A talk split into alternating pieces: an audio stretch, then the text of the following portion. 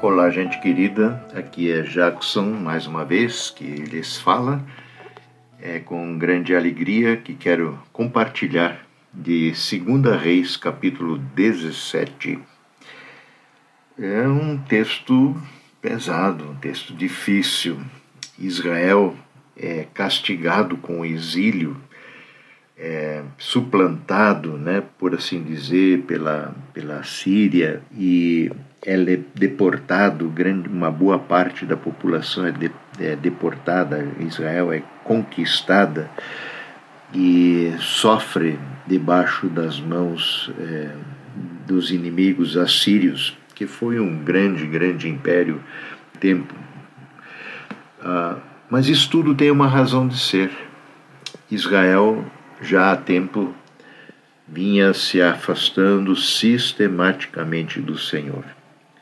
Tudo isso o próprio texto nos revela no verso 7, capítulo 17, que tudo isso aconteceu porque os israelitas haviam pecado contra o Senhor, o seu Deus, que os tirou da terra de Egito com grande poder, da mão do Faraó, mão que escravizava a eles os libertou para andarem como seus filhos e filhas, como povo de Deus, fez uma aliança com eles no Monte Sinai, onde entregou a Moisés as leis, é, os dez mandamentos que regiam esta aliança, onde, entre outras, e a primeira das leis dizia com toda clareza: Eu sou o Senhor teu Deus não terás outros deuses diante de mim.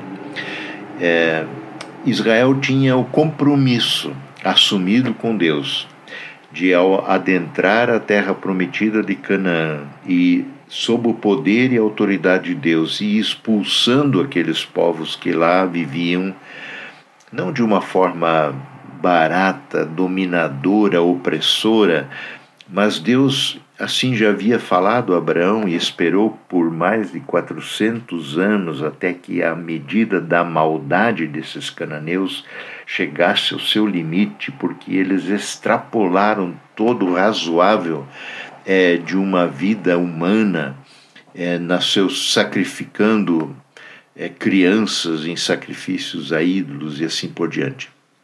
Então Israel tinha a tarefa é, de tomar posse dessa terra prometida e, obviamente, não se misturar com aqueles povos, muito menos praticar o que eles praticavam, a idolatria que praticavam.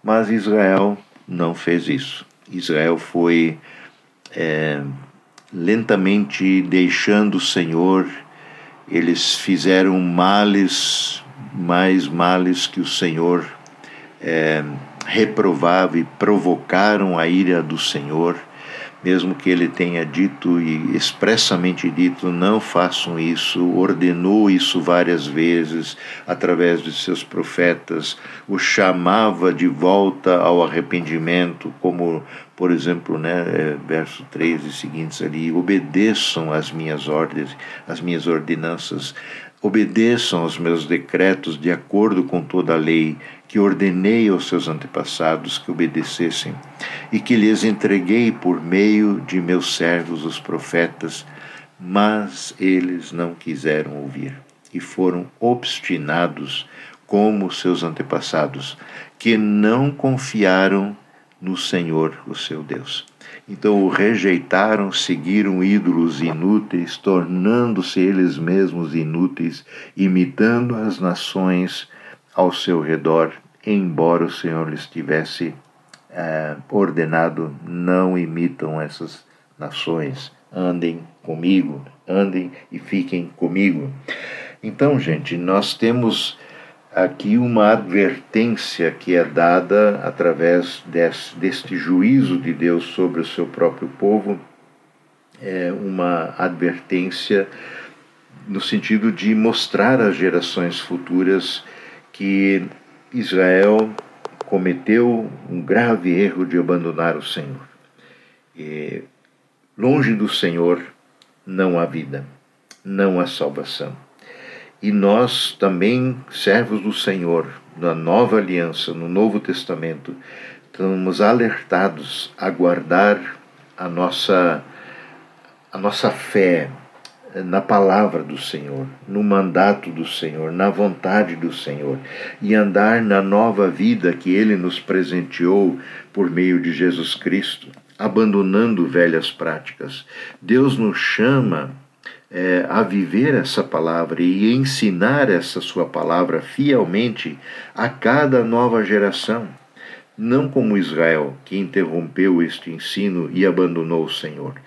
E ensinar enfatizando essa palavra, apontando para a graça da aliança, da nova aliança em Cristo, onde é possível a reconciliação com o Pai eterno para uma nova vida. Ajuda-nos, Senhor, a ensinar-nos a tua lei, a tua vontade às nossas gerações seguintes. Ajuda-nos, Senhor, a, a lamentar o nosso pecado quando nós nos afastamos de ti. Ajuda-nos a voltar à fé no Senhor, a nos agarrarmos unicamente ao Senhor e a permanecermos fiéis ao teu Filho no Espírito Santo de Deus. Assim nós clamamos. Amém.